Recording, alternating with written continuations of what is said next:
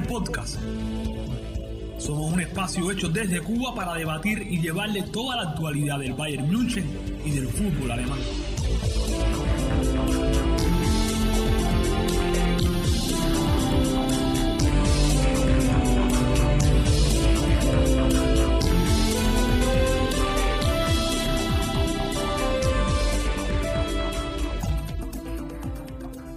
Willkommen amigos, bienvenidos a Wire Podcast.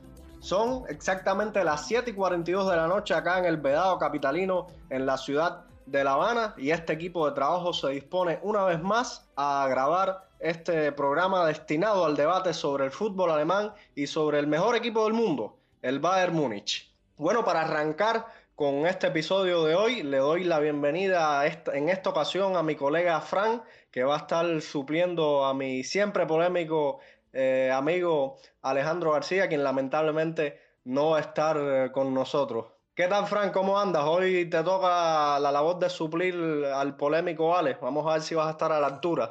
Hola, Adrián. Sí, bueno, y bueno, hola también a nuestro invitado y, y por supuesto el saludo para nuestra audiencia. Eh, pues sí, hoy voy a intentar hacer la misma tarea que, que está haciendo Niklas Zule en el Bayern con ese intento de lateral por derecha. Así que bueno, como, como siempre hace Ale, voy a abrir con, con alguna pincelada y, y, voy a intentarlo con, con, esta noticia bomba que salió hace unas horas, eh, que sacó el diario Bill y el posible regreso de, de Thomas Müller a la selección de Alemania.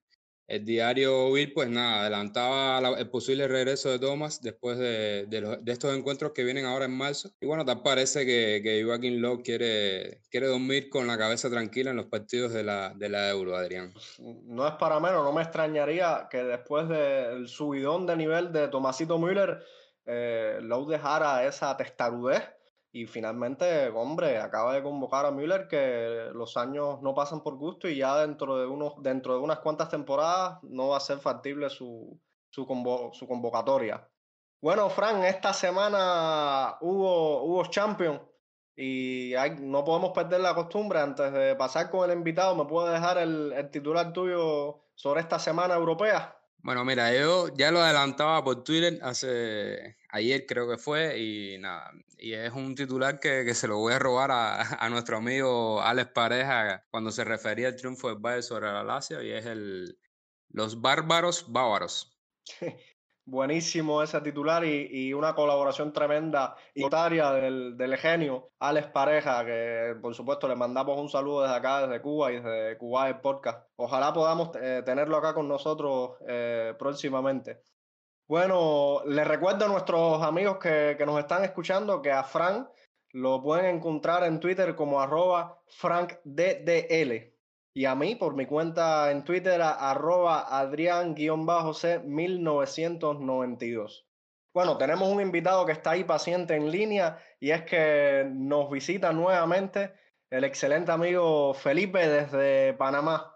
Bienvenido una vez más a nuestro podcast, amigos. Hola Adrián, hola Frank. Eh, ante todo, buenas noches y muchas gracias por invitarme nuevamente. Siempre un placer para mí participar en el, en el podcast de Bayern el titular mío sería el Bayern golea, gusta y gana. Las tres Gs del fútbol. Para mí, el rendimiento del equipo fue el mejor rendimiento que he visto en el año 2021. Las ganas, el hambre. Vi el hambre del club que ganó la Champions en el 2020.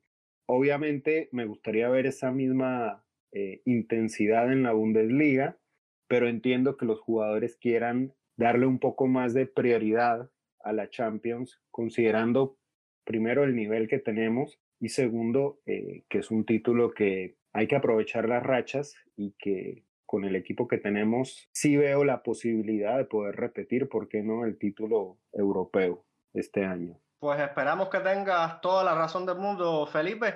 Y, y nada, barbarísimo ese, ese titular, me, me encantó como para enmarcar y colgar en, la pared con esas 3G que nos acabas de comentar. Yo me voy con arranca nueva, nuevamente la planadora de Flick.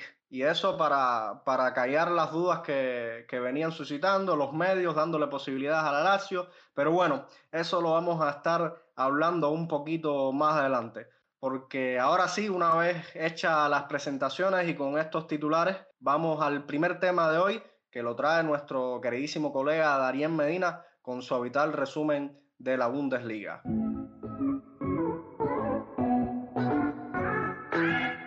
Un saludo para ti, Adrián, un abrazo desde la distancia y también un abrazo para todo el equipo de Cuba Podcast, que cada semana le trae lo más actual y polémico relacionado con el fútbol alemán, cuya liga, la Bundesliga, ya ha jugado 22 fechas y como siempre hacemos vamos a comenzar a darle un vistazo al acontecido con, con el Bayern en el partido de fin de semana. El Bayern que cayó derrotado dos goles por uno frente al Eintracht Frankfurt una vez más. Los goles encajados, bueno, una vez más contra el Frankfurt quiero decir, los goles encajados por el Bayern fueron en una primera mitad bien gris del equipo que por suerte cambió para bien en la segunda parte donde pudo descontar gracias a, único gol de Robert Lewandowski tras una tremenda jugada y asistencia del héroe Sané que se sacudió de un primer tiempo gris, como había dicho anteriormente, como fue todo el equipo. En la segunda parte el, equipo dominó, atacó, hizo lo que quiso con la defensa del Eintracht Frankfurt, pero no pudieron celebrar más goles. Derrota que dejó una sensación agradable. Eh, suena extraño decir eso, pero, es así, la verdad. Ya lo dijo Flea luego del partido, ¿no? Que se quedaba con esa segunda parte, que con ese mismo nivel mostrado en la segunda mitad iba a ser suficiente para derrotar a la Lazio en, en Champions. Y bueno, ya sabemos lo que aconteció. Esto es cerrando con la actuación del Bayern. Vamos a pasar ahora entonces a al resto de los partidos de, de una jornada que tuvo como plato fuerte el derby de la cuenca de Ruhr, uno de los derbis más intensos del fútbol europeo, entre Borussia Dortmund y Schalke 04, que cada día está más cerca del descenso. Ya han, pasado cinco clásicos desde el último que ganaron los mineros. En este cayeron derrotados 4 por 0 con un doblete de Haaland, que sigue siendo protagonista en el mundo del fútbol y sigue llevando todos los elogios el futbolista no nuevo. En otros resultados, el Unión Berlín derrotó al Friburgo 1 a 0, Gosburgo derrotó sin muchas complicaciones a la Arminia Bielefeld 3 por 0 y así los Lobos llegaron a 8 jornadas consecutivas sin conocer la derrota. El Hoffenheim cayó derrotado ante el Werder Bremen 4 por 0. Por goleada también derrotó el Leipzig a Berlín con marcador de 3 por 0. Una victoria que lo acercan aún más al Bayern en el primer lugar de la tabla de posiciones. Ya al final estaremos dando un vistazo a esta tabla de posiciones. Y si la pasada semana estuvo llena de empates, en esta solo tuvimos uno y fue entre Bayer Leverkusen y el Augsburgo, un empate a un gol. Por la mínima derrotó el Stuttgart al Colonia y el Borussia Mönchengladbach sigue en pleno descenso y perdió 1-2 ante el Mainz 05. De manera resumida, esto fue lo más interesante acontecido en la jornada 22 de la Bundesliga, que cerró con el Bayern en la punta con 49 unidades, una jornada en la que el Leipzig, como dije anteriormente, pudo recortar y ahora está 40, tiene 47 puntos en la segunda posición y, y por lo menos está mostrando un poco más de, rivalidad e intensidad en este tramo de la Bundesliga. El sorprendente Wolfsburgo está en el tercer lugar con 42 unidades, misma cantidad que el Frankfurt, que se ubica en la, cuarta, en la cuarta posición. Perdón. Por el quinto lugar se encuentra el Bayer Leverkusen con 37 unidades y en el sexto puesto el Borussia Dortmund con 36 puntos. Ya cerrando la tabla de posiciones, bueno, el Schalke 04 sigue en lo último de la tabla con 9 puntos, el Main 05 con 17 y el Arminia Bielefeld en puesto de playoff con 18 unidades. En cuanto a los goleadores, bueno, Robert Lewandowski 26 anotaciones, Andrés Silva, que no tuvo participación frente al Bayern Múnich en el partido anterior, tiene 18 goles, Jelly Haaland, el noruego, con 17. Bueno, familia, a grandes rasgos, esto es lo acontecido en la jornada 22. Estaremos atentos a lo que ocurra en esta jornada número 23, una Bundesliga que va pasando rapidísimo y se nos está yendo uno de nuestros torneos preferidos, o si no, el que más seguimos. Muchas gracias por escucharnos donde quiera que esté el agradecimiento por hacerlo. Cuídense mucho, por favor no dejen de hacerlo, ni escucharnos ni cuidarse. Esto es Cuba en Posca y como siempre le digo, mía san mía. Gracias.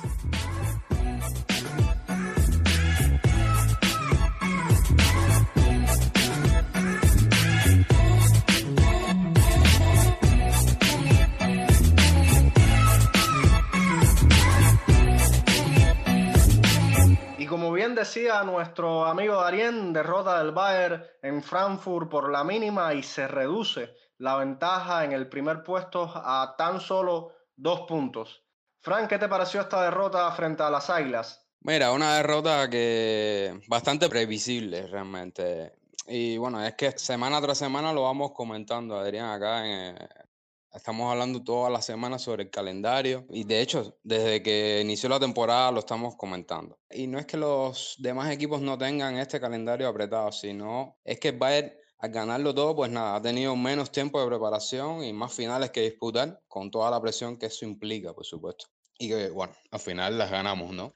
Además hay que sumarle las diferentes bajas por lesiones o por COVID por las que, por las que están pasando los jugadores. Pero bueno, todo eso seguramente suena a un parche más, pero es una realidad. Dicho esto, el encuentro frente al equipo de, Adi Hutter mm, ya se presentaba bastante complicado, como ya decía, porque bueno, es un equipo que, que viene en pleno ascenso.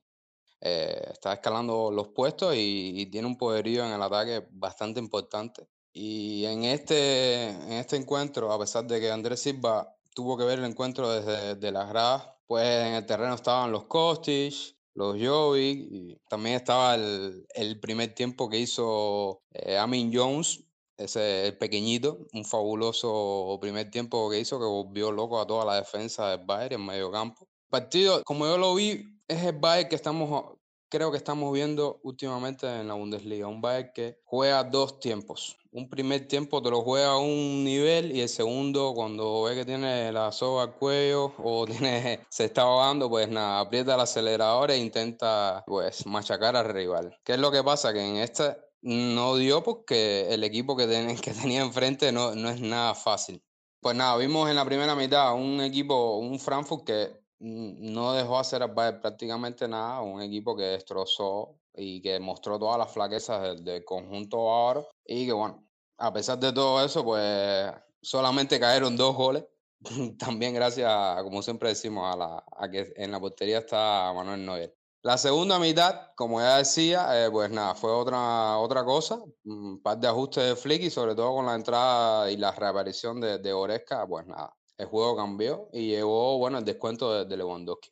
Sí, Fran, yo coincido con la mayoría de, de las cosas que, que, nos comentaba, sin duda, teniendo en cuenta ese calendario apretado que venimos hablando semana tras semana. Eh, yo también le agrego a eso, siempre me gusta hablar eh, perpetuado en el tiempo con, con esa racha ganadora eh, que, vamos camino, si, si no hay tropiezos, a la novena Bundesliga, que yo creo que, la tienen para ganar, que en algún momento el Bayern eh, va a tropezar en esas temporadas. Y es preferible que, esos tropiezos eh, sean, sean en, en, estos momentos y en estas competencias y no en, en, la Champions, que como decía Felipe anteriormente, le dan un poquito más de, de prioridad. La realidad es que, que, el Bayern tiene la presión de haberlo ganado todo. La primera alarma fue en, en, la Pocal y esa temprana eliminación entre el modesto Hostel Kiel. Y pues ahora se enfrentaron a unas águilas que realmente, aparte de todo, hay que agregarle, perdón, que están en un excelente momento y se, se, veía venir. A eso le suman lo que hablabas de que el Bayern prácticamente en el primer tiempo no compareció, fue un baño de fútbol lo que le dieron a los muchachos de Hansi Flick. Eh, Manu de Wall, como bien agregabas, hizo que, que, esa diferencia no fuera tan, tan angosta. Y en el segundo tiempo realmente me, me, me mejoraron, pero eso es lo que trae permitir dos goles que existe la posibilidad de que no, no te alcanza. No, Adrián, y no, solamente quería, quería recuperar y que nada, que ahora son dos puntos de ventaja los que hay ahora con, con respecto al Leipzig, pero ojo, que el Leipzig tiene ahora que jugar Pokal y Champions y no la tiene nada fácil. Es decir, que tampoco el panorama en la Bundesliga es tan desfavorable, más allá de que ahora son dos puntos de ventaja. No, y realmente el Bayern, eh, o sea, una de las cosas, uno de los lujos que se puede dar este equipo es perder algún que otro partido o algunos encuentros contra equipos importantes y además la tendencia generalmente, salvo la jornada anterior, ha sido que cuando el Bayern tropezaba, sus perseguidores tropezaban de, de igual forma y eso es inclusive lo que creo que ha ayudado que aún el Bayern conserve esa ventaja. No sé, Felipe, si, si coincides con lo que hemos comentado Frank y yo hasta el momento. Sí, yo diría que el Bayern ahorita mismo tiene que o está dosificando la cantidad de minutos a alta intensidad que tienen, lo cual me parece bien, no, no, no me parece que esté mal. Eh, hay partidos eh, que hemos perdido esta temporada, eh, llámese contra el Borussia Mönchengladbach, llámese contra el Bielefeld, que perdimos dos puntos, llámese contra el Eintracht Frankfurt, que no hemos eh, ganado, pero que dejamos buenas sensaciones en el segundo tiempo. Yo creo que lo que el Bayern tiene que empezar a, o, tiene que procurar no cometer son errores de concentración y por ahí uno que otro error, diría yo, táctico de parte de Flick, por lo menos en el partido contra, contra el Eintracht, porque, eh, a ver, si Kostic, que es el probablemente el extremo más en forma de la Bundesliga, junto a Sancho y Coman, si sabes que vas a jugar contra él, poner a Zule en esa posición, si bien es cierto que Zule hizo un buen segundo tiempo, relativamente buen segundo tiempo, el primer tiempo fue un desastre completo. Entonces, ahí me parece que fue un error de lectura de partido de parte de Flick. Más allá de que en el segundo tiempo, por ahí si hubiéramos tenido un poco más de suerte, hubiéramos podido empatar el partido, porque tuvimos oportunidades. Yo creo que también eso denota la falta de planificación que tuvo este equipo y que el haber traído a cinco jugadores, creo que fueron cinco, cuatro o cinco jugadores al final, en el último día del mercado, nos está pasando factura. Primero porque esos jugadores, más allá de si son o no material para el Bayern, eh, que ese es otro tema, no tuvieron una pretemporada. Y que es lo que Flick siempre ha dicho, dice, no son malos jugadores, pero yo no tuve una pretemporada. Entonces, ellos no saben el dinamismo que tiene este equipo, ellos no saben eh, la estructura que tiene este equipo y es difícil para ellos adaptarse, más que todo para el tema de, de Mark Roca, porque yo creo que al final Chopomotín y, y, y Sar siguen, y Douglas Costa inclusive, siguen siendo jugadores parches que el año pasado se trajeron dos parches como lo fueron eh, Coutinho y Perisic y funcionaron a la perfección. Probablemente el Bayern pensó, o Salihamidzic pensó que estos dos parches iban a funcionar de la misma manera y hubiera, eh, a ver, Hubiera sido el caso, pero me parece que en ese sentido él hizo mal la tarea. Y por haber hecho mal la tarea, porque trajo un Douglas Costa que e, evidentemente está mal físicamente, eh, trajo un Bounazar que no da la talla, trajo un Chopomotín que más allá de que el tipo sea buen sea bueno para el, equipo, para el ambiente del equipo, como Rafinha lo fue en su momento, me parece que tampoco tiene el nivel para estar en este equipo. Eso causa una sobrecarga de minutos en los jugadores que usualmente eh, están jugando y que deberían de poder tener algún tipo de descanso porque son posiciones clave. Benjamin Pavar no tiene otro suplente. Zule porque fue improvisado y poco a poco va mejorando, pero obviamente si tú improvisas con un jugador que nunca había jugado, valga la redundancia, eh, de lateral derecho, es normal que tenga errores, es normal que no juegue bien ahí. Es normal que se vaya, eh, vaya aprendiendo mal la posición. Y me parece que Zule fue el mejor jugador del Bayern eh, o por lo menos top 3 en el partido contra la Lazio, que evidentemente aprendió del error que fue en el primer tiempo contra el Eintracht. Pero eso es, eso es un golpe de suerte porque uno no sabe realmente cómo va a reaccionar un jugador en una posición en la que nunca había jugado antes. Y supuestamente ahí debería ser Bonazar el titular indiscutible ahora que Pavar no, no está disponible. Chopomoting es un jugador supremamente limitado. Hablando, por ejemplo, del partido contra el Eintracht Frankfurt, él tuvo una oportunidad clarísima de hacer un pase que dejaba mano a mano a Lewandowski y uno aquí desde sentado viendo el partido en la televisión o qué sé yo, eh, uno lo dice fácil, uno dice, ah, el pase estaba ahí, pero es que en realidad después uno ve la repetición y en efecto el pase estaba ahí, o sea, ese era un pase que Musial hacía, Müller hacía, Kimmich hacía, Goretzka hacía, yo creo que hasta Boateng lo hacía y él no lo hizo, él no lo hizo bien, son ese tipo de detalles, creo que contra la Hermina Bielefeld también tuvo una clara que falló, metió gol en un partido contra un equipo creo que era de cuarta en la, en la Copa y después cuando jugamos contra un equipo de segunda no le pudo meter gol y quedamos eliminados. Obviamente no es por responsabilidad de él ni mucho menos, pero ese tipo de partidos es donde él tiene que aprovechar y poder, sabes, jugar bien y demostrar que, hombre, no seré un titular fijo, pero si Lewandowski necesita descansar contra el Arminia Bielefeld para que pueda jugar bien contra el Frankfurt el fin de semana siguiente, yo estoy aquí, yo puedo yo puedo aportar al equipo y aparte de él poder aportar en los últimos 5 o 10 minutos para defender o para que Lewandowski descanse esos 5 minutos, no le veo el aporte eh, realmente. Y eso, en, el tema de los minutos eh, y de la dosificación de los minutos del club, no ayuda porque ahorita mismo, como te digo, en ofensiva no tenemos opciones. Douglas Costa lesionado, Nabri también, estamos recargando de minutos a Coman y a Leroy Sané, que son dos jugadores que tienen tendencia a lesionarse. No nos sorprenda, y Dios no quiera, pero no nos sorprenda que en cualquier momento tengan una lesión muscular como las que han tenido durante su carrera y que tengamos que prescindir de ellos por un tiempo y tener que ponernos a Musiala y a, por, el, por la banda y probablemente a, a Chupomotín de titular y eso no aporta. O sea, no, no aporta al nivel que el Bayern está acostumbrado. Y ahorita tenemos un partido importante, eh, creo que es en dos semanas, contra el Borussia Dortmund. O sea, evidentemente, si hay una temporada donde se iba a, si iba a, iba a relucir o iba a iban a salir a luz todos estos errores de la planificación, como tú bien, bien lo mencionabas, e, era precisamente esta.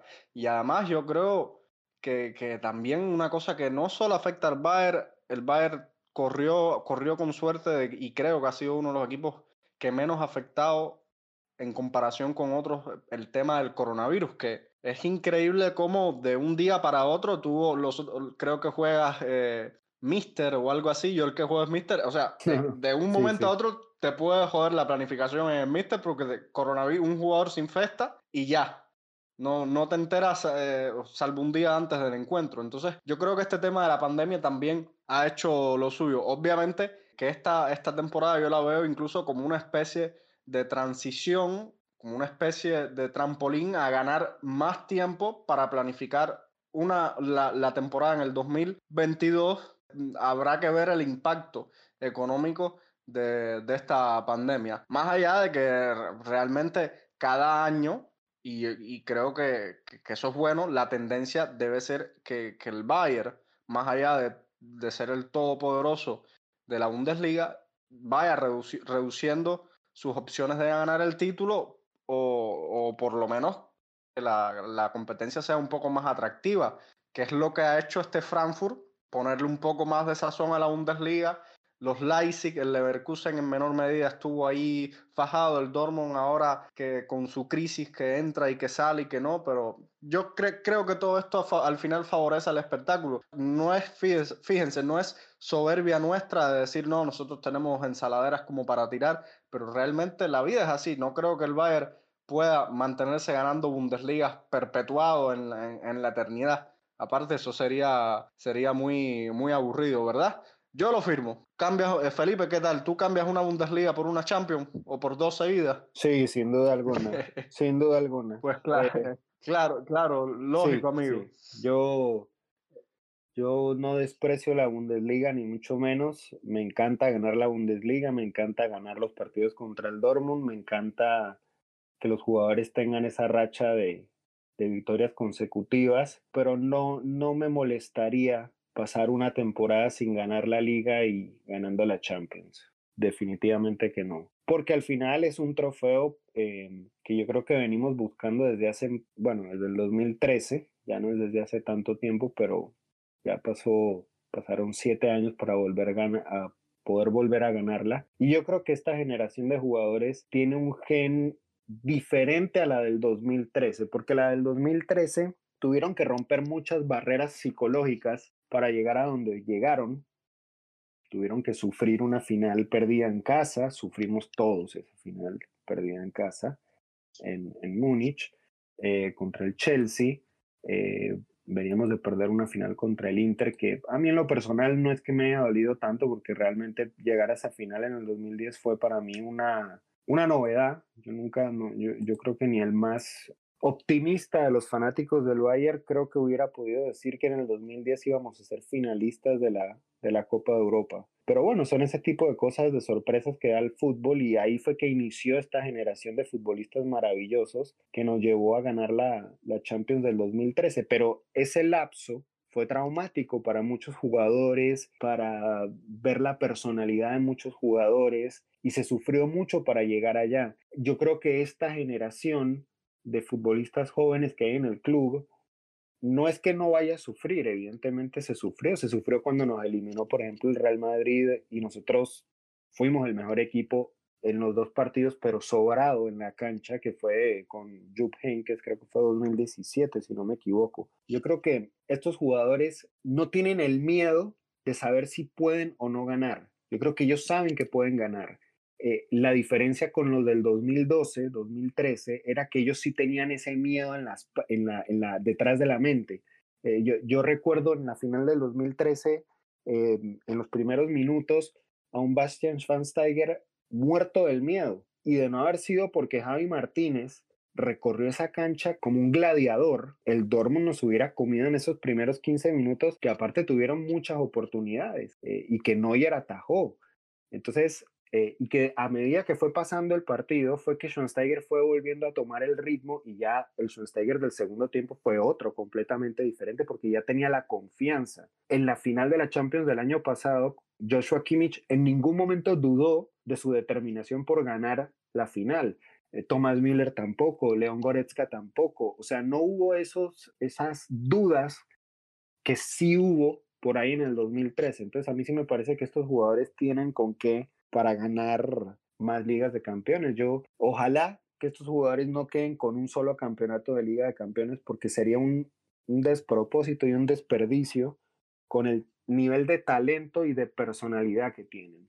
Me parece que esa barrera el Bayern ya la saltó. Fue como el Real Madrid en su momento, cuando ganaron su décima Champions, que ellos saltaron una barrera tremenda que tenían ahí y míralos cómo les fue después. Yo creo que ahora el club tiene que pensar es, somos un equipo ganador y podemos ganar más Champions con esta misma, con esta generación de jugadores. No, Felipe, realmente cuánta razón llevas en tus palabras y, con el permiso del, director de este programa, el profe Frank que está aquí con nosotros antes de pasar al, otro tema, es que, es que tus palabras me, mm, están llenas de asertividad esa trayectoria ascendente del Bayern en la competencia. Yo empecé a ver al Bayern, empecé a seguir el fútbol como lo sigo ahora desde el, desde el 2009, cuando sufrimos con, con aquel Barça de, Guardiola. Y es que eh, desde la final del 2001 contra el Valencia, el, título que aquel que se ganó eh, con ese penal histórico atajado de, de, Oliver Kahn, la trayectoria del equipo en esta competencia ha ido increciendo. Entonces, cuánto ha, tenido que pasar y cuánto trabajo ha, ha, tenido este, este club para llegar al lugar que hoy, que hoy está y que eso es una de las cosas que yo siempre comento, porque mucha gente piensa que es muy fácil ser hincha del Bayern de Múnich y lo comparan como no, es como yo le voy a hincho por el Madrid, por el Barça, porque son los mejores. Es que, este equipo tiene una historia eh, de consagración que, que, está reflejada en, en, tu comentario. ¿Cuánto tiempo pasó desde, desde los tres campeonatos de, la extinta Copa Europa, esa preciosa década de los 70? Con los Mayer, Beckenbauer, el, el, torpedo Müller, para después en el 2001 lograr ganar aquella, aquel título.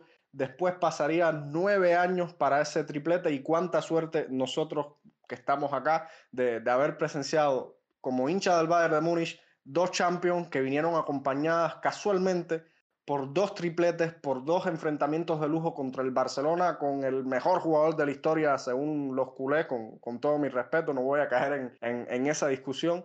Pero, o sea, es una pasada ser hincha de este equipo. O sea, es verdad que no habremos ganado tres, tres Champions consecutivas con, con el bicho y Real Madrid, pero cuando lo hemos ganado, que le hemos ganado a lo grande. Y, y, y, ese récord de 11, 11 perdón, antes, antes, para que no se me olvide, 11 de 11 en Champions, eso vamos, que, que, que, se disfruta mucho, la verdad, ser hincha del Bayern de Múnich. Sí, sí, totalmente de acuerdo. Eh, primero, sí hemos ganado tres Champions al hilo, lo que pasa es que ninguno de nosotros la pudo disfrutar. pero, no, claro. pero no, la, la, la cuando digo Champions digo del, del, formato actual, aquello era Copa de Europa, que es, lo, es prácticamente lo mismo, pero, pero hablo de, de, de, esta era moderna. Sí, bueno, y también... Al final ha valido la pena. Esa, esa generación que ganó en el 2001, eh, yo empecé a seguir al Bayern en 1999, eh, en esa final contra el Manchester United, que fuimos el mejor equipo, yo, vi, yo he visto ese partido varias veces, no porque tenga algún tipo de de gracia ver al Bayern perder, sino porque realmente desde que empecé a seguir al Bayern yo nunca había visto un partido en el que nosotros hayamos dominado tanto al rival, salvo por ahí contra el Chelsea o contra el Real Madrid en el 2017, y que hayamos perdido inmerecidamente esa final. Eh, obviamente los goles, bueno, se hacen y dos momentos de desconcentración nos costaron una Champions League y, eso, eso es válido, eso es parte del fútbol y nosotros hemos ganado partidos así y En ese momento nos tocó perder ese partido de esa manera. Fue igual de traumático, yo diría, que el, de, que el partido contra el Chelsea. Eh, no, no quiero comparar cuál fue más traumático, pero sí dejar notar que no es fácil tampoco ser fan del Bayern. Probablemente si uno lo enfoca únicamente al campeonato alemán, la gente dirá, sí, es fácil. Bueno, probablemente desde ese punto de vista sí, pero desde un punto de vista europeo no es para nada fácil. El Bayern es, después de la Juventus, el equipo que más finales de Liga de Campeones ha perdido. Eh, y hemos perdido, no hemos perdido feo como la Juventus, pero sí triste. Hemos perdido contra el Manchester United. O sea, yo creo que yo creo que no hay ninguna fanaticada, salvo por ahí la del Atlético de Madrid, que haya perdido finales como nosotros las perdimos, de la manera en la que perdimos, y trágico, porque realmente, o sea, no es fácil que tu equipo pierda una final como la del 99 y que lo sigas apoyando para ganarla del 2001, y muchísimo menos más fácil perder una final como la del 2012 en casa contra el Chelsea después de tener el partido en tus manos en varias ocasiones para ganar al año siguiente la Liga de Campeones. Eh, no solamente eso, sino el triplete. Entonces, no es fácil ser fan del Bayern, eh, como la gente dice, pero es lo mejor del mundo. No, mira, a ver, yo ya cerrando y retomando un poquitico a la pregunta que hacía Adrián antes de este, de este pequeño debate. No creo que Bayern vaya a perder esta Bundesliga, más allá de, lo que había dicho al inicio. Y bueno, sí, sí cambiaría realmente. Si hay que cambiarla, se cambia por otra Champions, pero no creo que, la, que se vaya a perder. Y nada, y sobre la Champions, pues sí, estoy con la cuenta que ustedes decían. Eh, yo creo que esta generación que hay ahora, pues se merece otra no solamente otros, sino dos más al menos. Es decir, los Müller, el propio Lewandowski, Kimmich, que está siendo un ejemplo total, el Neuer desde la portería, pues sería una locura volver a tener otro portero más siendo capitán, otra Champions más. sería, sería poner muchísimo más alto el nombre del portero. Y nada, hay otros jugadores que por supuesto que, que se coronarían, el mismo Goretzka, eh, eh, Davis ganando otra Champions más a la edad que tiene, Musiala, en fin, hay una generación bastante interesante que, y que promete mucho. Y sobre lo otro, sobre la planificación, pues yo creo que bastante compleja. Recuerden que mm, el Bayern estuvo jugando hasta que hasta el veintitanto de, de, agosto, ¿no? Fue la Champions, la final, y que hubo que eh, incluso para los otros campeonatos hubo que alargar un poquitico los contratos de estos eh, Coutinho, Perisic que teníamos. Es decir, fueron un aporte bastante grande para estos títulos.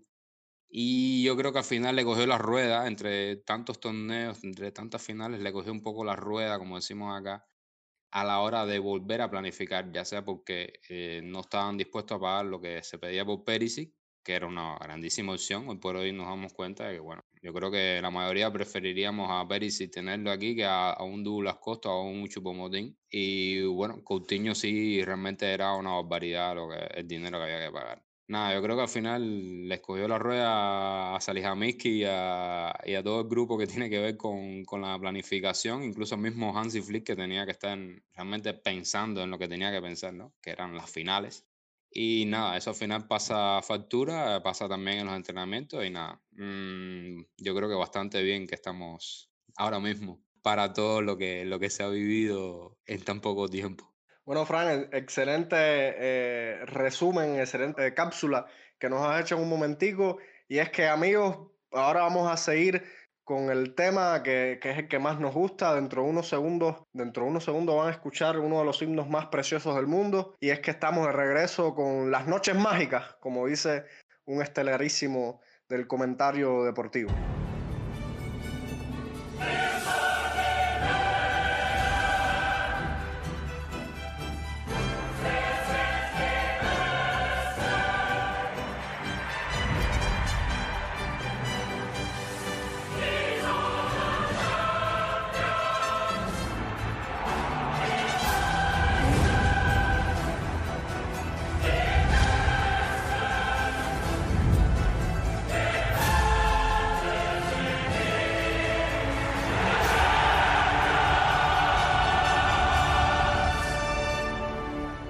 Y después de escuchar este himno precioso que le eriza la piel a cualquiera, y entramos con la Champions.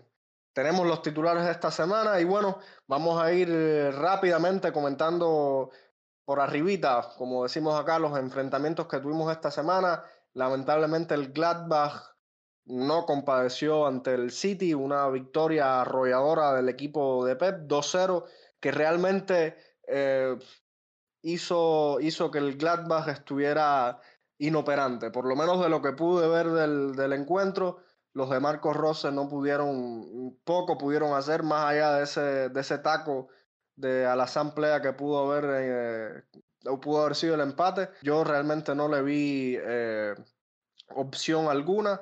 Y nada, vamos a ver eh, cómo salen de esta eliminatoria. Ahora vamos a centrarnos en, el equipo de, de nuestros corazones. Y es que luego de esta derrota que estuvimos comentando del Bayern contra el Frankfurt, nos sacamos esa, esa espinita y nos, y nos pusimos el, chip de la Champions y finalmente se barrió al, al Alacio. Frank, ¿qué te pareció esta victoria 4 por 1 frente al equipo de la capital romana?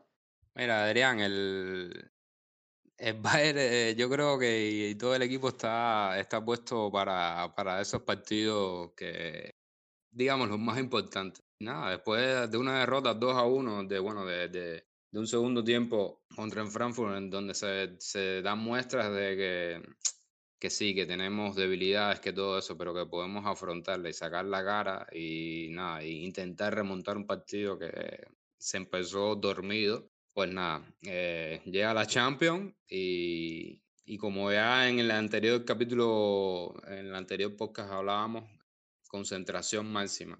Y así salió el Bayern. Nada, el partido se abre con, con un error brutal de Musakio y bueno, ahí estaba Lewandowski que para meterla adentro no, no, no perdona el polaco y por cierto el gol este supera, con ese gol supera la marca del legendario del Ángel del Madrid de Raúl González Blanco y se pone como tercer máximo goleador en la Liga de Campeones histórico. Sobre el partido, pues nada, yo lo comentaba por Twitter que vimos un Bayern que, que apretaba por tramos. Un Bayern que es capaz de acelerar y de crear ocasiones de goles constantes y que finalmente termina, finalmente le metió tres goles en el primer tiempo a la Lazio. Yo cuando vi este, este, este resultado del primer tiempo, pues nada, me imaginé que, que, se iba a bajar un poco la temperatura para el segundo, guardar un poco de fuerza, por, pues nada, por el mismo criterio que, que seguimos, ¿no? Pues eh, que seguimos hablando de la cantidad de partidos que, que hay, ¿no? Y nada, intentar matar a, la Lazio a, a contragolpes con contragolpes como los del Héroe Saneo, los de Kinley Coman, que fueron unas flechas realmente, hicieron mucho estrago. Y luego viendo las declaraciones de, de Simone Inzaghi con, coinciden y es que e, esta Lazio se vio bastante tímida y, con bastante respeto y miedo quizás frente a este Bayern. Ya en la segunda mitad, pues nada, vimos un leve cambio del, equipo, de, del equipo romano que aún así siguió eh, estando expuesto con, con, con las contras que, que hablabas, ¿no? Con las de, de Kingsley y con las del Leroy.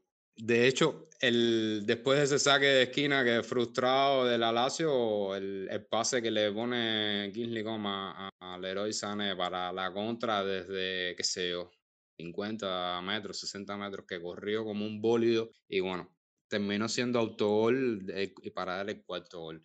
¿Qué me pasa? Al final un 4-1 y esa creo que es la, una de las manchas de, del partido, ¿no? Digamos, si se puede poner alguna, es ese gol de, de, de Correa que pone ese gol, ese, ese tanto de la Lazio que realmente yo creo que no, no va a arañar nada en el partido de, de la vuelta.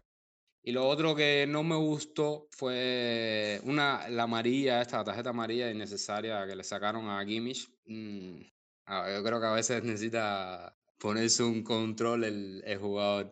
Y quiero quedarme también con un par de, de cositas que, que, me gustaron. Por ahí un paradón de Noé para evitar el segundo gol. Un paradón que le hizo a Correa, un disparo. Yo creo que también se tiró un poco el, portero para, para la foto, pero bueno, siempre quedan muy lindas esas fotos. Así que También, bueno, como ya decía, la verticalidad de Goman y del héroe que parece que va, que va entrando en forma, o por lo menos eh, va, va evitando esos errores que venimos hablando, ¿no? Y, y que también está quizás eh, ya tomando un poquitico más de rol en presencia dentro del equipo. Y bueno, nada, eh, lo, si ahorita le da un palo a Gimmicks por la tarjeta, pues hará lo mismo porque todos saben que es uno de, mis jugadores fetiche. Eh, cada vez se está haciendo muchísimo más grande en ese rol de mediocampista. El nivel que está alcanzando, pues es increíble eh, cómo recupera, cómo da esos pases largos. Creo que le dio como dos o tres a, a Kingsley Coman, que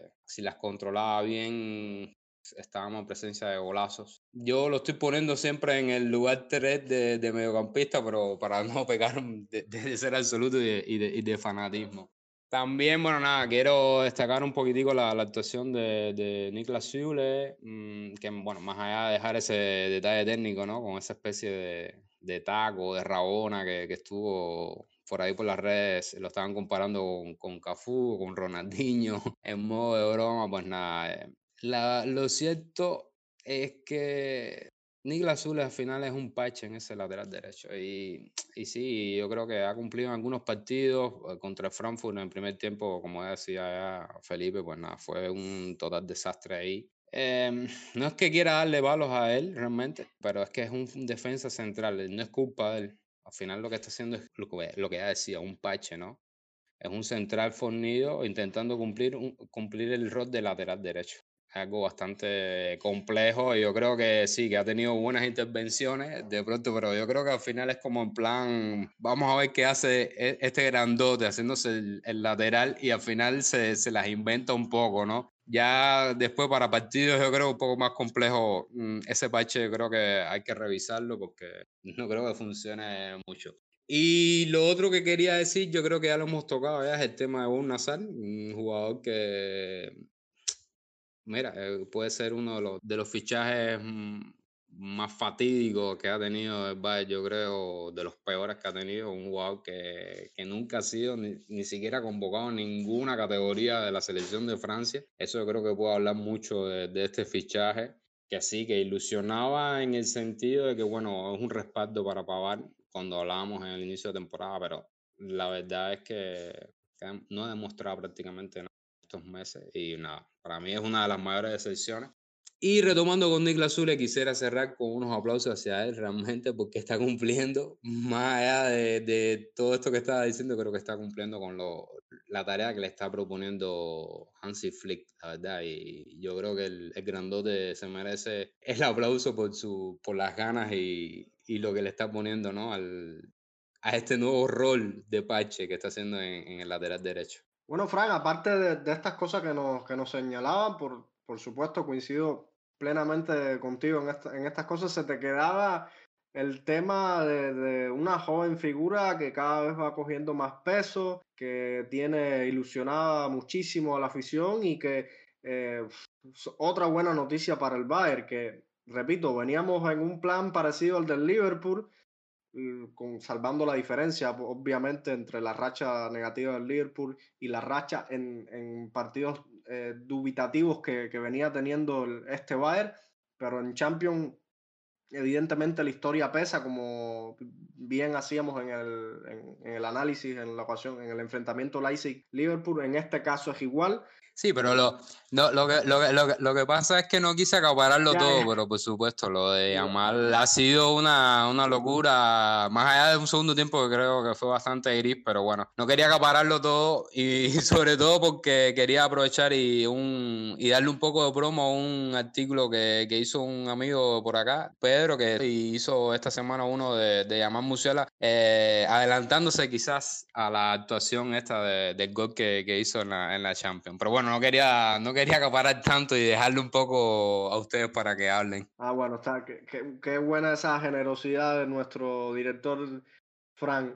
Eh, Felipe, no sé si, si coincides con, con, lo que hemos hablado aquí. Realmente este encuentro de Champions fue, fue muy positivo, obviamente más allá del, del 4-1. O sea, yo he escuchado a gente, o sea, no quiero ser irrespetuoso, pero yo escuché a ciertas personas que son voces autorizadas para hablar de este deporte, decir que el Bayern eh, no era lo mismo, que era un equipo asequible y bueno, después queda retratado con un 3 a 0 en el, en el minuto 45. Es que realmente sin, sin faltar el respeto a la Lazio, cuando te enfrentas al Bayern de Múnich, o sea, las cosas cambian totalmente. Y lo, si hubiese pasado otra cosa, iba a ser esta parte bonita de fútbol, esta épica, que, que a veces, estas historias épicas que a veces se dan en el fútbol. No sé si, si quizás también nos puedas aportar dentro de tu análisis algunos numeritos que de esos que siempre traes ahí debajo de la manga.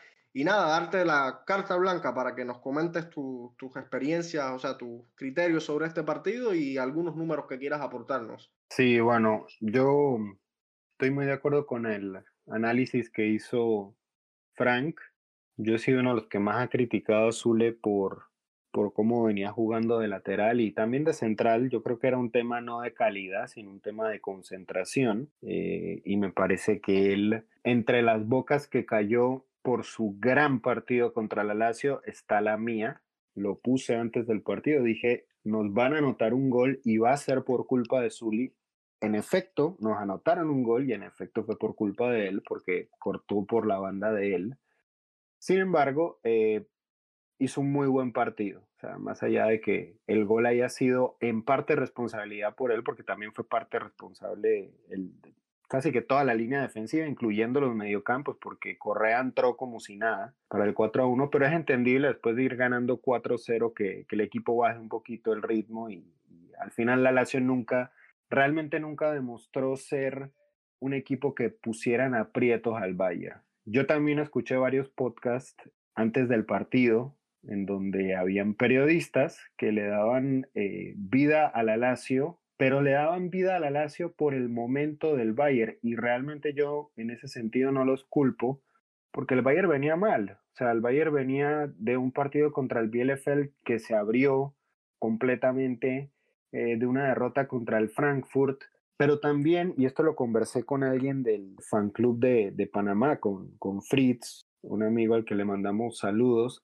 él, él me estaba diciendo, él, él nos comentó a, a, varios en el grupo que este Bayern iba a reaccionar diferente en la Champions por la ambición que tienen estos jugadores de ganar la Champions.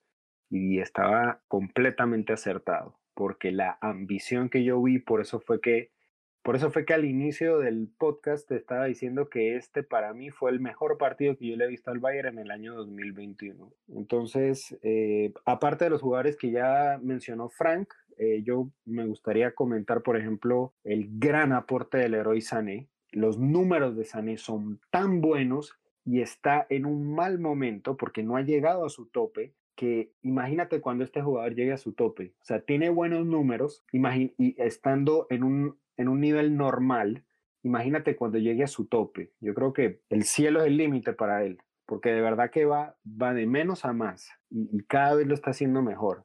Kingsley Coman es sin duda alguna el extremo más recurrente que tiene el Bayern eh, de mejor nivel y el más estable en ese sentido. Él asiste, él mete goles, eh, le encanta encarar a los, a los defensas, lo hace muy bien y ahora tiene un arma que no tenía al principio de la temporada, que es Alfonso Davis, porque Alfonso Davis, cuando inició la temporada, tenía un nivel muy bajo. Ahora el, Alfonso Davis que vimos contra el Eintracht, que vimos contra la Arminia y que vimos contra el Lazio, es un Alfonso Davis que tiene toda la confianza del mundo de nuevo. Entonces sube, desmarca los, los defensas, eh, eh, roba la marca y permite que Kingsley Coman se vaya mano a mano con un defensa. Y cuando Kingsley Coman se va mano a mano con un defensa, usualmente gana. Entonces, no solamente se quita la marca, sino que Davis también se quita su propia marca y quedan dos opciones claritas. Eh, yo creo que el gol que metió Leroy Sané, que si bien fue de rebote, creo que queda calcado la potencia que tenemos por esa banda cuando estos dos jugadores, Coman y Davis, están en su mejor nivel. Y comparándolos, aunque yo sé que a Kingsley Coman no le gusta que lo comparen con Ribery, pero em, comparándolo con lo que fue en su momento esa banda entre Ribery y David Alaba, se entienden muy bien, tienen una, una mezcla importante, tanto en ofensiva como en defensiva, porque en defensiva los dos retroceden también y los dos son tan rápidos que recuperan el balón muy bien y que ayudan al equipo a explotar por esa banda. Eh, el problema que tiene el Sané, contrario, digamos, a la, a la banda derecha, es que usualmente Pavar no sube de esa manera. Sar definitivamente que no aporta, pero Zule contra la Lazio aportó bastante en ofensiva, se subió en ofensiva y eso permitió también que Leroy Sané tuviera un, un mejor partido porque es muy diferente cuando un extremo se va dos contra uno que usualmente le pasaba eso al Leroy Sané al principio de la temporada, que ahora que Zule también se anima a ir en ofensiva, porque entonces arrastra marca y deja mano a mano a Sané contra un defensa y es mucho más fácil para Sané quitarse de encima a una marca que una marca, que una marca doblada. Eh, el tema de León Goretzka, yo creo que la inclusión de Goretzka en el equipo ayudó muchísimo, porque le dio más libertad a Kimmich, porque le permitió al equipo ser mucho más compacto y físico y, y ayudó muchísimo a la presión. yo lo veía a él dándole instrucciones a, a Musiala, que también tuvo un buen partido, eh, pero veía a Goretzka muy en esa posición de líder y, me agrada mucho. Ojalá pronto renueve el contrato porque él es uno de los que se le quedaba el contrato ahorita en el 2022 junto a Zule. Si Zule sigue jugando como está, yo no tengo ningún problema con que le renueven su contrato. Me encantaría, nos daría defensa para rato porque sería Zule, Nianzú, Upamecano, Lucas Hernández. Tener a esos cuatro de opciones de centrales y que también algunos de ellos puedan jugar de lateral sería perfecto. Y, también sumándole la, inclusión de, Benjamin Pavard, de, de Alfonso Davis, de Omar Richards, que supuestamente lo van a confirmar pronto. Ojalá llegue otro lateral derecho, pero digamos que si Zule puede hacer el rol de backup de Benjamin Pavard, capaz y no es necesario traer otro lateral derecho, sino sencillamente vender a Sari y poder hacer dinero con él.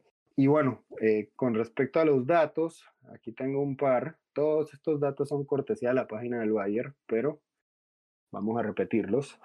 El Bayern sigue invicto eh, por 18 partidos consecutivos en la Liga de Campeones, 17 victorias y un empate entre el Atlético de Madrid.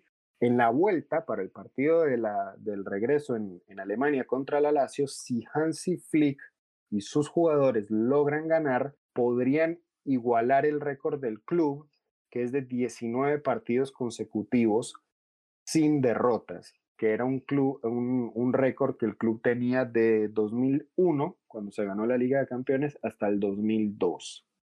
Otro récord es que el Bayern no ha perdido ninguna de sus últimas 17 visitas en la Liga de Campeones, cosa que es sorprendente porque yo recuerdo cuando estaba Guardiola que no podíamos ganar de visitante y ahora tenemos 17 partidos sin perder. 13 victorias y 4 empates. Aparte de eso, en Italia hemos ganado 6 partidos eh, sin derrota, 4 victorias y 2 empates, cosa que también es curiosa porque en el, creo que fue en el 2000, de 2003 a 2008, si no me equivoco, nuestro récord en Italia era pésimo. Perdíamos contra el Milan, perdíamos contra la Juve, eh, creo que esos eran los dos equipos con los que perdimos. También perdimos contra el Inter. Entonces el Bayern le ha dado la vuelta a eso y ahora ganamos en Italia. También, em, este es otro dato interesante, es un dato no solo interesante, sino sorprendente. Es sobre Kimmich. Este le va a gustar a Frank y a varios fans de, de Kimmich que tienen a Kimmich como su jugador favorito del Bayern. La victoria de Kimmich contra el Lazio fue su victoria número 38 en 50 partidos disputados. Este dato lo vi en Twitter, eh, creo que fue ayer, después de la victoria. Tiene el mejor porcentaje de victorias de cualquier jugador en la historia de la Liga de Campeones que ha llegado a los 50 partidos disputados. O sea, nadie, ni Messi, ni Ronaldo, eh, ni Sergio Ramos, ni Piqué, ninguno de ellos cuando llegó a 50 partidos en la Champions, tenía bajo su bolsillo 38 victorias. Y Kimmich no solamente tiene 38 victorias, sino que tiene un sextete, tiene una ganó la Liga de Campeones de manera invicta. Sí, Felipe, eso es lo que, lo que reafirmaba, lo que te decía, lo que hablábamos ahorita, de sobre todo lo de Kimmich, ya que me, diste el pase. Nada, es un equipo que, y, que tiene jugadores ahora mismo que se merecen, que tienen creo que tienen la posibilidad de, ganarlo, de ganar más, de, de, marcar época, como, como bien decías. Es decir, esos números son muy impresionantes. Mira que antes de Kimmich, los que tenían ese récord de 50 partidos eran Thomas Müller y Casemiro, que cada uno había ganado 36 partidos en sus primeros 50.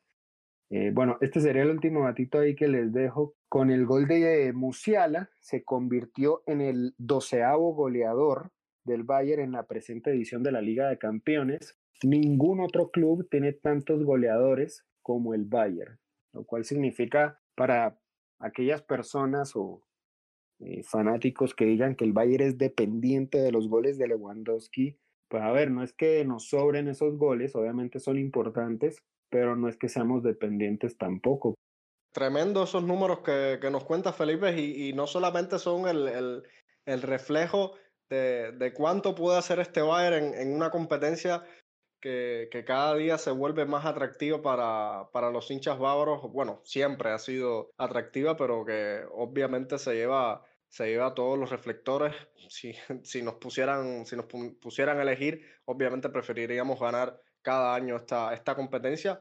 Que, que siempre es un, un, torneo difícil donde compiten y, se codean los más grandes de Europa, los, las grandes instituciones.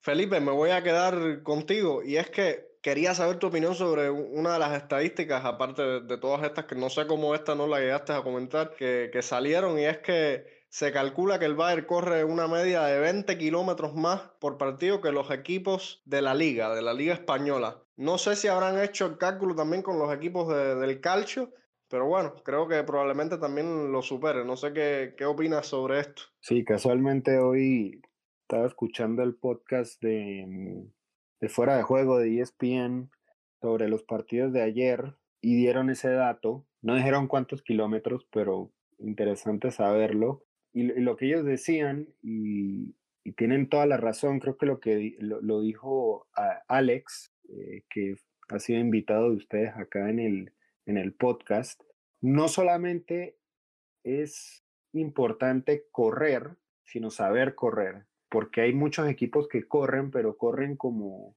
eh, sin rumbo, sin un propósito, sin una coordinación, y eso al final lo único que hace es agotar al jugador y llegan al final del partido fundidos y terminan perdiendo el partido precisamente por eso, porque corrieron sin ningún propósito, no sacaron provecho de lo que hacían, de la presión que ejercían. Eh, en el caso del Bayern, hay que darle mérito a Klopp, a Jürgen Klopp, porque Jürgen Klopp con su Gegenpressing en el Borussia Dortmund activó esa cultura en Alemania, en, ese, en la Bundesliga, y es una cultura que muchos técnicos han implementado y lo han implementado bien. Hay que correr, pero hay que presionar al rival, hay que presionar al rival para que cometa. ¿Cuál es el propósito de que los jugadores corran como corre, por ejemplo, el Bayern? Presionar al rival, forzar el error del rival como el que tuvimos, por ejemplo, en, la primera, en el primer gol que terminó anotando Lewandowski. Si bien es cierto que el central se equivoca, el central se equivoca porque el Bayern forzó que el central se equivocara. Si el Bayern no presiona con una línea alta de la manera en la que lo hace, la Lazio no pierde el balón porque un central, si no tiene esa presión, si no tiene un delantero encima que le intenta robar el balón, no va a cometer ese error de hacer el pase atrás sin fijarse. Eso es un mérito del Bayern. Si bien es cierto que hay gente que dirá, sí, que la Lazio le regaló el gol, no es que te lo haya regalado porque ellos quisieron regalarlo, lo regalaron porque el trabajo del Bayern forzó poner en, en, esa situación al central y que perdieran el balón.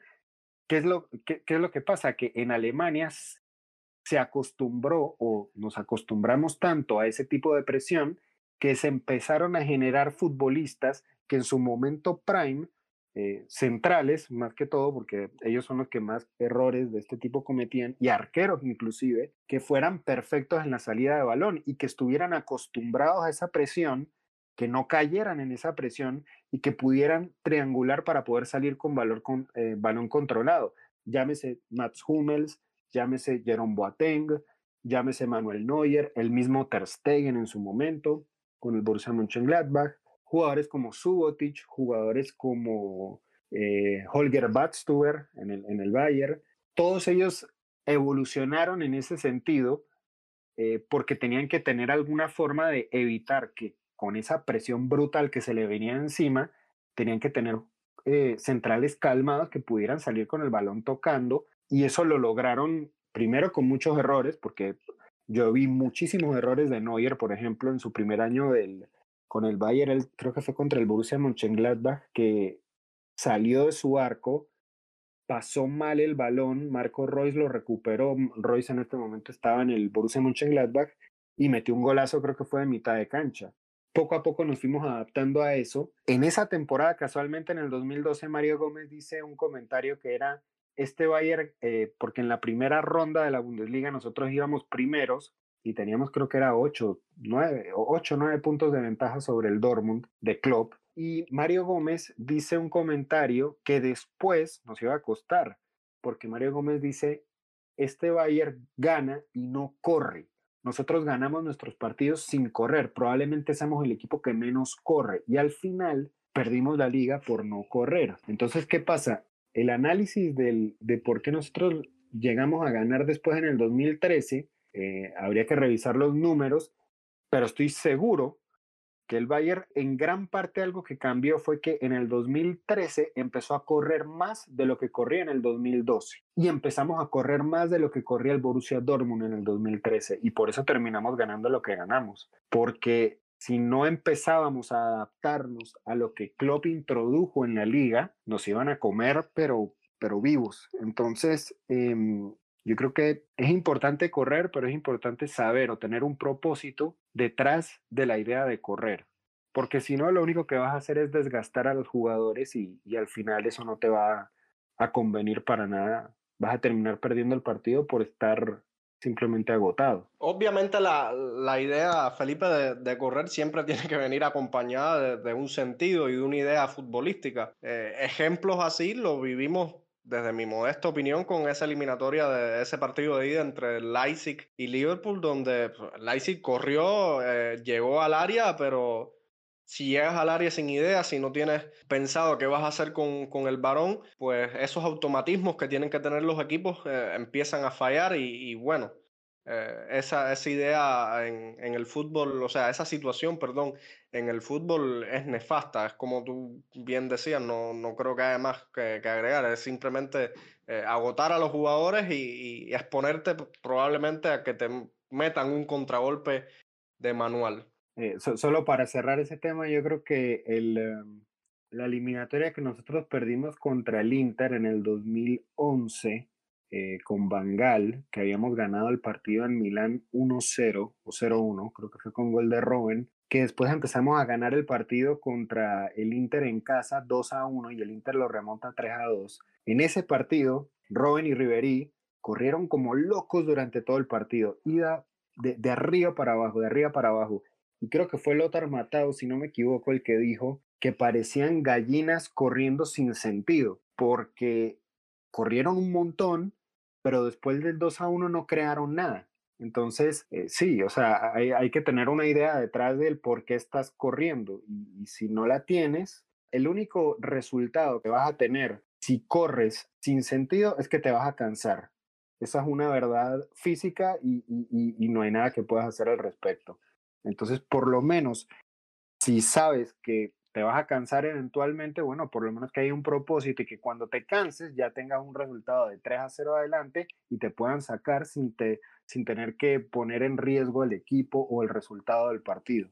Sobre, sobre, sobre ese tema, yo creo que es bastante polémico y, y creo que son unas cifras bastante interesantes y, y, puede ser que la gente diga, bueno, es correr, ¿por qué tienes que correr tanto? Hay que ver los partidos del Bayern de la Champions de la temporada pasada, los de esta. Y hay que ver, creo que esos números también reflejan un poco la, la gris o, y pálida actuación de los equipos españoles entre, esta, entre la semana pasada y esta en la Champions. Es que lo que a mí me llama la atención de esta estadística que tanto estuvimos hablando en, en este minuto es que no es que maquille el juego del Bayern, sino que es otro complemento a ese buen juego que, genera el, el Bayern, que es por supuesto 90-95% crédito de, Hans Dieter Flick y que, bueno, los números están ahí, todas esas estadísticas que, Felipe nos comentaba, esos goles, esas, eh, eh, esos, esos récords que, que el Bayern rompe y que además viene acompañado, evidentemente es el reflejo de lo bien que, está haciendo, que, que, está haciendo las cosas el Bayern en estos momentos. Ya después pasará otra cosa, no lo sé, pero hasta este minuto insisto en que es el reflejo del trabajo que está teniendo este club. Dudas siempre van a haber en algún momento de la temporada, como en, como en las semifinales contra el Lyon, que fue un 3 a 0 y fue incluso el partido que más se dudó en la Champions del, del Bayern. Habiendo dicho esto, ahora vamos a, a darle paso a nuestra amiga Alice Alfonso, que regresa con el siempre interesante panorama futbolístico femenino en Alemania. Las muchachas con su espacio acá en Cuba Podcast, no queríamos dejarlas sin su momento en este programa.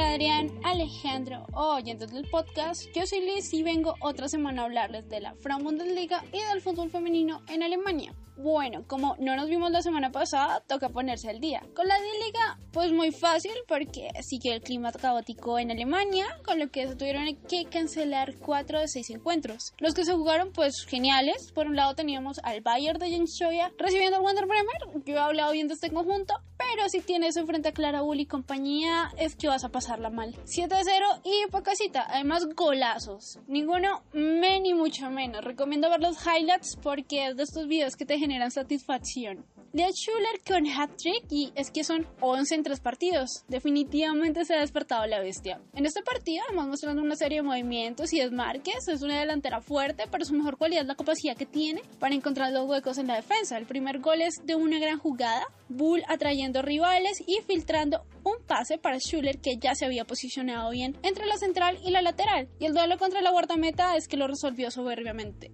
No voy a escribirlos todos porque es para verlos y quiero plantarle esta incógnita en ustedes. Tuvimos goles además de Magul, Karo Simon y Marina Hegerin, siete goles en liga siendo defensa central, o sea, también marcó Clarita Bull y fue mi favorito. Por este recurso de buscar a los alejados, en este caso a las alejadas, el Bayern estaba atacando por la izquierda, Hegerin condujo hasta tres cuartos de cancha, que es central, e hizo un cambio de frente para dos compañeras que ya estaban en el segundo palo, siendo Bule que conectara de primera. El 2021 de este equipo no está pudiendo ser mejor. 27 goles, claro, contra equipos modestos, pero es que hay que meterlos. Y nada demuestra más la confianza y espíritu ganador que no tenerle consideración a ningún rival.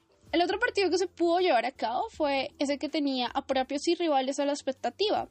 Estoy hablando del Wolfsburg-Hoffenheim, el Hoffen que llegaba con una racha increíble, solo victorias desde que cayera versus Bayern Múnich por allá en octubre de 2020. El partido se jugó, como se pensó, mucho más compensado el Hoffenheim atrás, solidaridad defensiva, las extremas colaborándole mucho a sus laterales, dado que la superioridad eh, del Wolfsburg en banda es muy tocha, neutralizando a Hood. Excelente esa línea de cuatro con Natch Ben, Michaela Speech, Luana Buller y Maximilian Ral. Para el focus del primer tiempo se pierde mucho en cuanto empieza la segunda parte y ahí se aprovechan las muy buenas. Casos Anetia Catfi, hay que gozarla mientras se pueda, jugar entrenamiento, después de eliminar a la lateral, mandó un centro al primer palo, al que llegó como una flecha es Ben Yahud.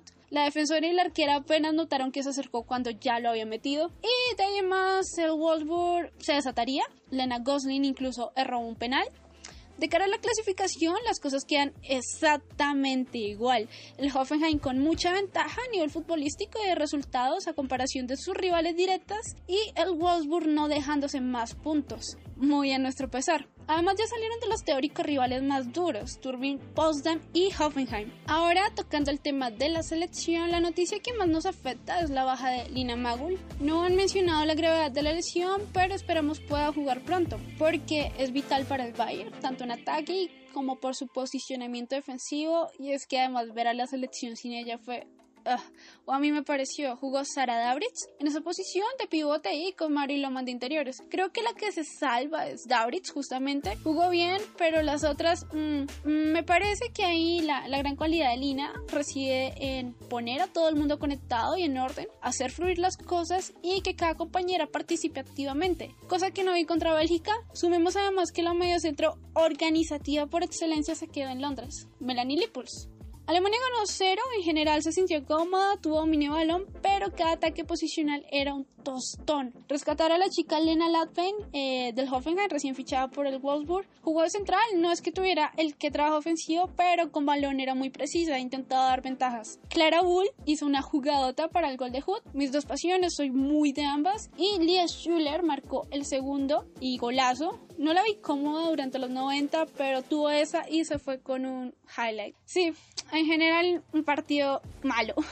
No así el segundo de la fecha versus la actual campeona de Europa, Países Bajos. La selección de eh, Sarina Whitman con sus chicas Vivian Miedema, Lique Martens, Jackie Granet, etcétera, etcétera. Todas ellas pasaron por la Bundesliga, por cierto. Para hacer un encuentro amistoso, pues estuvo bueno. Las holandesas quieren llegar al mejor nivel a Tokio y Alemania es Alemania. Aunque Martina Voss-Tacklenburg experimentó con lo que tenía. Marina Hegerin, nuestra diosa, Hegerin se lesionó, típico que estos campeonatos nacionales sean el peor enemigo del Bayern. En fin, pues la técnica puso a dos medios centros de centrales eh, que en partidos suaves te pueden cubrir la posición y si tienen a gente experimentada al lado pues es una ayuda. Pero no fue el caso. Mandó a Latven y Oberdorf contra ese cartel. La pasaron mal muy mal eh, además, la lateral que defendía Martens era otra juvenil y para mala suerte, buena suerte, digamos, Alemania le vino genial. Lena Latven se lesionó, tuvo una fuerte contusión y ahí tuvo que traer Katy Hendrich como lateral derecha, lo que movió a Klein Hanna, su puesto natural de central. Y el daño se pudo controlar al menos en los 15 últimos minutos. Las defensas estaban constantemente encaradas por estas viejas. El mediocampo era un flan, aunque Dauritz mucho mejor en este partido se, eh, se encargaba de sacar el balón, hacer circular por las bandas para, para terminar muchas veces cerca del área para ese penúltimo último pase y a su lado una Marsan que si le sale bien ese pase pues perfecto pero si recuperan las contrarias hay problemas. La muchacha no vuelve para el retroceso. Con el desorden defensivo fue muy fácil para Holanda adelantarse. Bien trae a Oberdorf, manda un centro atrás, pero una Granet que entraba absolutamente sola al área. Cuando ingresó Hendrich, esta fragilidad defensiva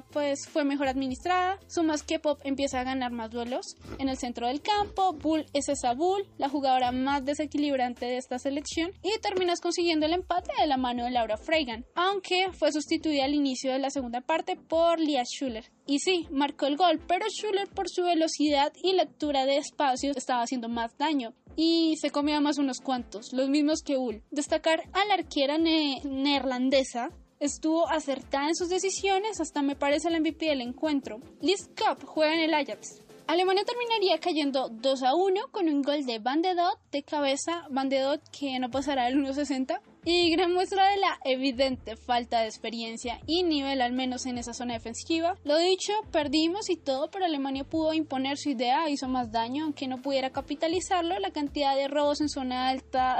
Me gustó más este partido que el anterior, Grand Abritz. Poco he sido poco flexible con su posición, pero es que lo hizo muy bien. Se cargó al equipo al hombro y quiero verla como Lina. Pero el tema es que Marosan es intocable, así sea un riesgo tenerla tan cerca de la base. Para cerrar, recordarles que la otra semana hay Champions.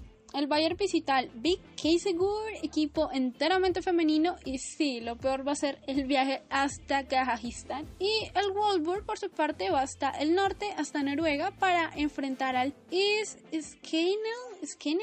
Bueno, Noruega es difícil. Es equipo de Ingrid Egen. Sí, son muy favoritas, pero que es tan difícil ver un partido de esta gente, pues yo lo tendré en mi agenda y los highlights del partido del Valle, recuerden, es su tarea. No siendo más, yo me despido, tengan todos una muy linda semana.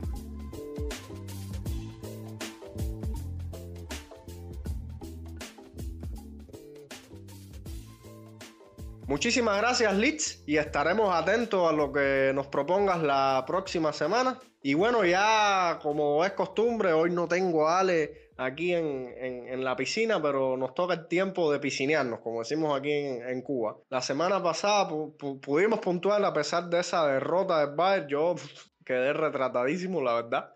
Y vamos a ver cómo nos va en esta ocasión con la propuesta de estos tres enfrentamientos, Leipzig, Gladbach, Bayern, Colonia, todos estos dos por Bundesliga. Y en la Pocal que regresa esta semana tenemos el encuentro entre los Borussia, el Gladbach y el Dortmund. Felipe, ¿haces los honores?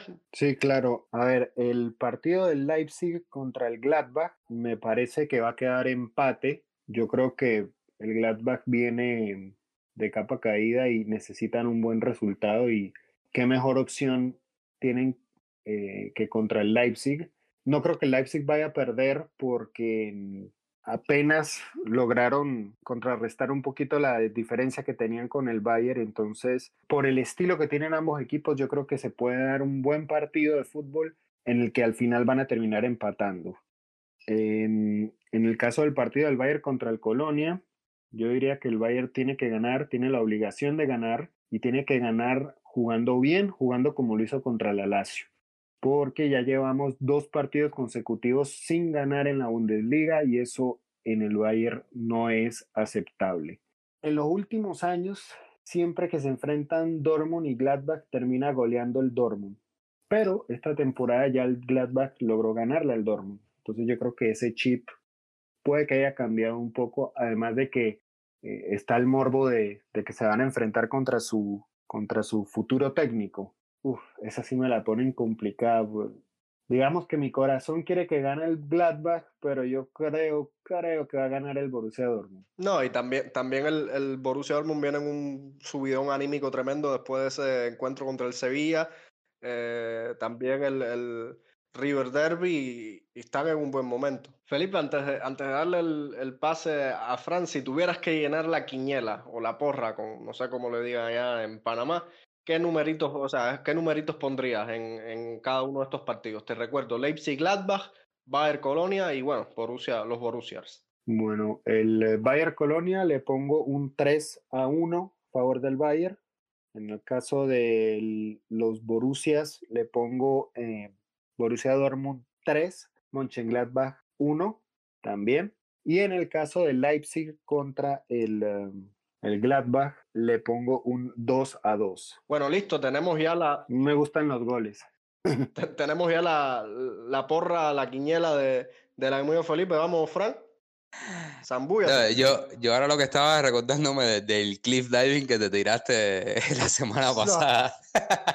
De, Caí, caí de panza, de panza contra las bolas. Mira, bueno, para esta semana, bueno, yo creo que me voy a estrenar esta semana acá. Aunque yo creo que a partir de ahora voy a, voy a ir dejando mi, aunque, aunque no hable, voy a ir dejando mis numeritos por acá. Eh, yo voy a pronosticar una semana, una semana bastante fatídica para el Gladbach, así que voy con un 2-0 del Leipzig Gladbach. Yo creo que que no la tiene nada fácil ahora mismo el, el, equipo de Marco Ross, sobre todo porque la semana pasada, creo que fue, sí, que estaba por aquí José, José Arao, Jaspachen. Nada, nos estaba comentando el tema de Marco Rose al Dortmund y la hinchada de Gladbach eh, y quizás los jugadores también, pues nada, que no le cayó nada, nada contento esta noticia de, de la llegada a, a Dortmund. Así que yo creo que por ahí también va un poco los tiros, quizás con lo del partido de hoy frente al, City también por ahí va. Entonces voy con un 2-0 el Leipzig Gladbach. Eh, el Dortmund creo que le... Eso va a ser un partidito con gol, yo creo, Dortmund Gladbach. Así que voy con un 4-2 del, del Dortmund Gladbach porque creo que ahí se la van a jugar un poquitico más eh, los potros. Y bueno, Bayern, voy, voy a copiarle el resultado a Felipe con ese 3-1. Yo creo que es el, el, resultado que yo creo que a lo largo de, de todas estas quinielas creo que es el que más se repite en el sentido de que la gente pide. a mí me gustaría decir 3-0, pero con esta defensa yo lo dudo mucho. bueno, Frank, yo voy a poner la, voy a poner la mejilla, la otra mejilla de nuevo en esta ocasión. Voy a tirarme un clip diving, como tú dices, voy a saltar desde lo más alto de la plataforma y voy a, voy a dedicarme a irle a la contraria, a todos ustedes por lo menos. Vamos a ver si me sale bien. Yo creo que Gladbach da la sorpresa y gana 2-1. El Bayern sigue la senda victoriosa y jugando bien. Creo que con, con todos los, a pesar de la defensa no vamos a permitir goles. Creo que vamos a ganar 4-0. Y en el caso del Apocal, que es el que más dudas me, me genera, vamos a complacer al corazón de, de Felipe. Vamos a hacer, vamos a intentar hacer un conjuro ahí y creo que el partido termina 2-2 en el tiempo reglamentario y se van a penales y gana el, el Borussia Mönchengladbach. Pero eso es un resultado para eso es un resultado para sacar para apostar para, para sacar buen dinero ahí. Vamos a ver qué tal. no, si, si yo acierto si yo acierto, si yo acierto por lo menos si yo acierto el último yo creo que ya ya ya tienen que, que, darme un premio, no sé, no sé, pero eso está, lo que acabo de tirar. si eso pasa, yo te doy cinco puntos directos. Nada más que por ese resultado. bueno, después de este, de este clavado monumental, de este, esta, esta noche que ha sido súper agradable, con agradecidísimo de la compañía de Felipe, de Frank, que de vez en cuando sale ahí detrás de, del, del ordenador para hacer para, bueno, hacer la magia también, aparte de eso, también esos, esos comentarios muy acertados. Ha sido un programa bastante interesante, se disfruta mucho hablar de fútbol con, con, excelentes amigos. Ya, Fran Felipe, por supuesto, le deseo lo mejor para este fin de semana, que podamos ver la Bundesliga, que se nos cumplan nuestros, nuestros pronósticos. Y nada, les dejo los micros abiertos para que se despidan y si quieren añadir algo más. Bueno, no, muchas gracias por haberme invitado nuevamente siempre a la orden y un placer hablar y discutir con ustedes sobre, sobre nuestro equipo. Sí, ojalá sigamos por la senda de la victoria. Creo que en la Bundesliga tenemos que ganar para no perder el paso que llevamos y que poco a poco vayamos recuperando jugadores también, que la enfermería sea menos, que el equipo mismo se cuide del COVID, porque ya son demasiados casos y no vaya a ser que nos vayan a imponer algún tipo de multa como, como se estaba hablando en, en las últimas semanas, de que el equipo lo podían poner a todo en cuarentena y eso, eso nos cortaría el ritmo brutalmente. Pero bueno, nada, un placer hablar con ustedes y muchas gracias. Como siempre les digo, a la orden para cuando quieran y un abrazo.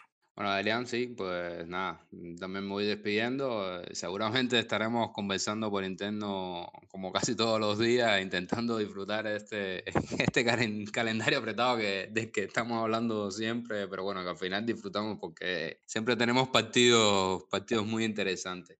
Y por supuesto, bueno, agradecerle a Felipe por pasarse por acá, recordar que no lo dijimos, pero bueno, a Felipe lo pueden encontrar en Twitter como arroba Update, ahí lo pueden seguir ahí, siempre anda muy activo, muy, muy, muy activo. Creo que duerme muy poco, así que cualquier cosa pueden debatir con él por allá. Y nada, me despido con, con un saludo para un fiel oyente del podcast, un amigo que ha estado ya una vez por acá, un amigo Borussia, con el que adelanto que, bueno, estoy preparando algo para, sobre el fútbol alemán para, para tenerlo acá. Tú no lo sabías, Adrián, pero bueno, ya te lo, lo estoy dando aquí en exclusiva. Sorpresón. tener a, al amigo, para tener al amigo David por acá en el podcast con, con, cositas nuevas sobre historia y tal. Y nada, y me pidió, hablando esta semana, que, que le dejase un mensaje a modo recordatorio en el que, nada, que anunciaba, él, él lo hablaba conmigo semanas atrás, él anunciaba la clasificación del Dortmund frente al Sevilla desde el 6 de febrero. Así que bueno, con este recordatorio del amigo Anti-Chat, que nada, me despido agradeciéndoles a todos los que, a todos los que nos escuchan todas las semana. Así que bueno, feliz fin de semana. Bueno, Frank, ya estaremos, estaremos en contacto preparando lo que, lo que se viene. Felipe, seguro estamos ahí en, en el intenso debate en, en, en, Twitter y como siempre defendiendo a ultranza a nuestro querido Bayern Múnich, el mejor equipo del mundo. Así amigos, estamos llegando al final de este podcast, no sin antes dejarles invitación para que nos sigan escuchando en las próximas emisiones en las plataformas de Evox, Google Podcast, Apple Podcast, Amazon Music y en CubaPod para nuestros coterráneos. Además, les recuerdo que estamos en Twitter como arroba Podcast. Pueden interactuar con nosotros, dejarnos sugerencias, críticas, todo lo que deseen y hasta polemizar un poco. Nuestro equipo de trabajo integrado por Fran, Ale que se extrañó mucho, Darien, Liz y Rafa. Esperamos les haya gustado este episodio. Mi nombre es Adrián Cáceres, me puedes seguir en Twitter como arroba adrián-c1992. De igual manera, espero les haya gustado este, este trabajo del día de hoy. A todos los que nos escucharon, les reitero el agradecimiento por su atención y como siempre les digo, mía san mía y hasta la próxima.